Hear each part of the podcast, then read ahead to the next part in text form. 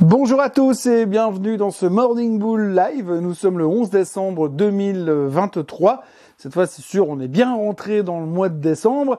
Euh, il nous reste plus que quelques semaines avant de boucler cette année 2023 qui aurait été euh, clairement sous le signe de l'inflation et c'est pas terminé, et clairement sous le signe de l'optimisme et c'est pas terminé, euh, et on va encore en reparler encore pendant les dernières heures de l'année. Mais là, tout de suite, on a une grosse, grosse, grosse, grosse semaine qui nous attend avec euh, plein de choses dedans. Hein. La Fed, le CPI, le PPI, la consommation, enfin bref, c'est un petit peu la semaine où on peut avoir tous les chiffres en même temps et se dire si tout est aligné, on peut aller directement à 5000 sur le S&P 500, comme ça ce sera réglé pour 2024.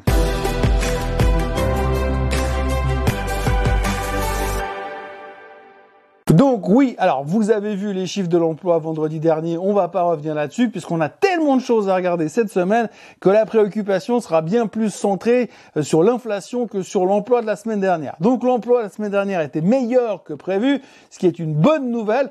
Normalement, on préfère que ce soit plus faible parce que ça voudrait dire que le plan de la Fed fonctionne, mais en l'occurrence là, c'était bien parce que l'économie, du coup, va relativement bien quand même, ça crée des emplois quand même. Restera encore à voir l'exactitude de ce chiffre, puisqu'il ne faut pas oublier qu'il y a eu tous les gars qui sont revenus de la grève dans le domaine de l'automobile, qui ont bien rempli un peu ce niveau-là. Bref, ça c'est à discuter plus tard. On sait de toute façon que les NFP sont modifiés à peu près tous les trois mois euh, régulièrement, et que le chiffre qu'on a eu vendredi, bah, il sera probablement modifié deux fois d'ici euh, fin janvier ou fin février 2024. Donc pour l'instant, on va pas trop se prendre la tête avec ça. Non, parce qu'aujourd'hui, le sujet, ça sera l'inflation et ce que la Fed va en faire. Alors, l'inflation dans l'immédiat, c'est le CPI de demain. Donc demain, on aura le CPI, donc on va se, concentrer là-dessus parce que c'est le dernier chiffre qui pourra potentiellement faire basculer la Fed. Alors parce que non, parce que c'est le truc qu'on attend hein, aujourd'hui, cette semaine, c'est la confirmation que tout ce qu'on a fait depuis 5-6 semaines sera confirmé. Tout ce qu'on a anticipé devrait être confirmé mercredi soir. Parce que mercredi soir, Powell devrait tourner de je devrait pivoter, devrait annoncer son plan euh, de ce qu'il va faire au niveau des taux d'intérêt et quand est-ce qu'il va commencer à les baisser en 2024. Enfin, c'est ce qu'on aimerait bien qu'ils nous disent. Il y a encore rien de moins sûr mais c'est vrai que c'est ce que le marché est en train de se dire. De toute façon, il ne peut faire que ça. On voit encore euh, en pleine page dans certains médias américains où ils disent Powell sous pression d'annoncer son plan de marche pour la baisse des taux. Donc maintenant, on ne veut simplement avoir la confirmation qui va justifier finalement toute la hausse qu'on a vécue, les 2000 points ou 3000 points de hausse sur le DAX récemment. Bref, la totale, on veut cette confirmation, on veut que Powell vienne nous dire maintenant, c'est bon, je m'incline, l'inflation est vaincue, l'inflation est transitoire, l'inflation est sous contrôle et je vais baisser les taux de 25 basis points fin mars 2024. Ça, c'est le scénario idéal de mercredi soir. Sauf qu'il va jamais, jamais, jamais nous dire qu'il baisse les taux fin mars 2024. Il va peut-être laisser supposer entendre qu'éventuellement, peut-être, sur un entendu, ça pourrait marcher et qui pourrait faire quelque chose dans le sens négatif des taux d'intérêt d'ici fin 2024, mais jamais il va nous filer une date. Pourtant, on a quand même un peu l'impression que là, on est en train de presser un monde parfait, hein, parce que si vous regardez le comportement des marchés, on est dans un monde parfait. Il n'y a plus rien qui baisse. C'est vite vu, c'est tout monte, tout est dans le vert, il y a qu'à acheter, ça monte. C'est comme en l'an 2000. En l'an 2000, on achetait et ça ouvrait plus haut le lendemain, et puis on rachetait et ça ouvrait encore plus haut le troisième jour, etc., etc. Jusqu'au jour où ils ont commencé à baisser des taux, puis là, ça pétait la gueule. Mais ça, c'est une autre histoire parce qu'on n'en est pas encore là. En tout cas, tout ce qu'il faut retenir en ce début de semaine, c'est que dans Allez, deux grosses semaines, c'est Noël, sachant que de toute façon, dans dix jours, on va plier parce qu'il y a les fêtes, les machins, le sapin, blablabla, blablabla entre Noël et les Nouvel An, on dit oui, mais je vais bosser.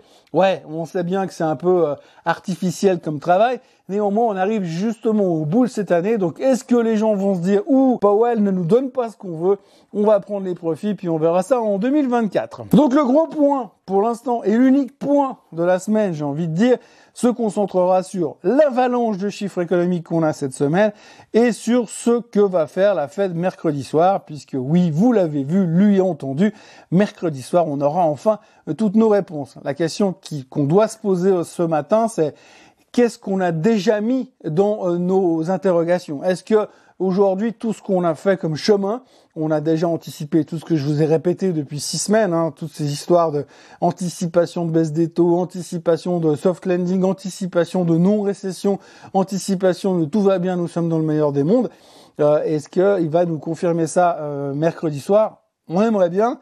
Et j'ai envie de dire, il faudrait bien. Donc aujourd'hui, on est dans un mood excessivement optimiste. Il se passe strictement rien dans l'autre sens. On peut avoir toutes les news qu'on veut. Le marché ne veut pas baisser. La, seule chose qu'on attend, c'est de voir à quel moment on va passer de ce sentiment du on sait qu'il va se passer ça à ah, c'était déjà pricé. Et au moment donné, on va dire ah, c'était déjà pressé, ça pourrait se couler un tout petit peu. Alors voilà, question, est-ce que ce sera mercredi ou pas? Est-ce que ce sera demain ou pas?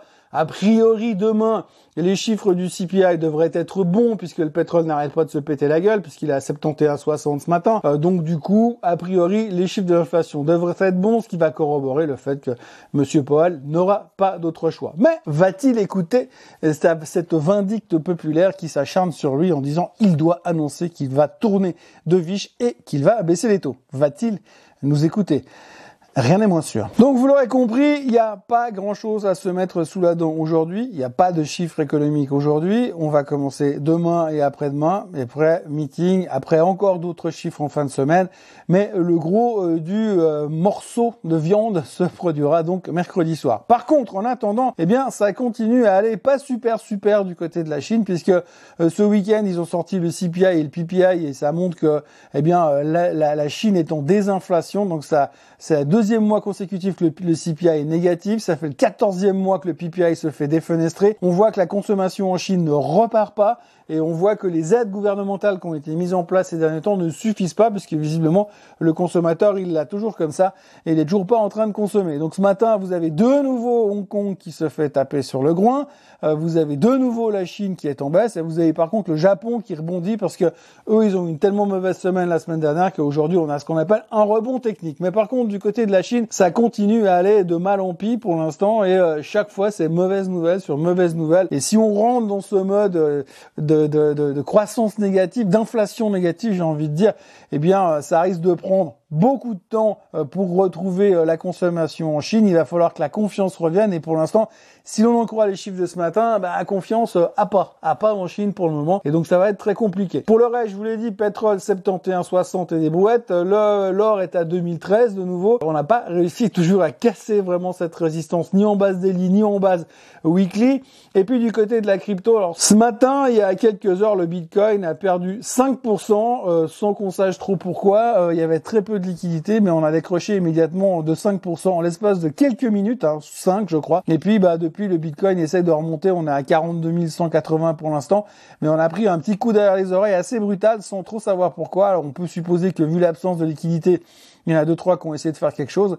Mais enfin voilà, le Bitcoin s'est fait un peu secouer ce matin. Et puis pour le reste, eh bien, on retiendra qu'on avait, il y a quelques jours en arrière, on a parlé d'un gros deal aux États-Unis entre Signa et Humana. Ça a été annulé. Donc, euh, du coup, Signa va faire un share buyback à la place. Ils vont racheter leurs propres actions jusqu'à hauteur de 10 milliards de dollars.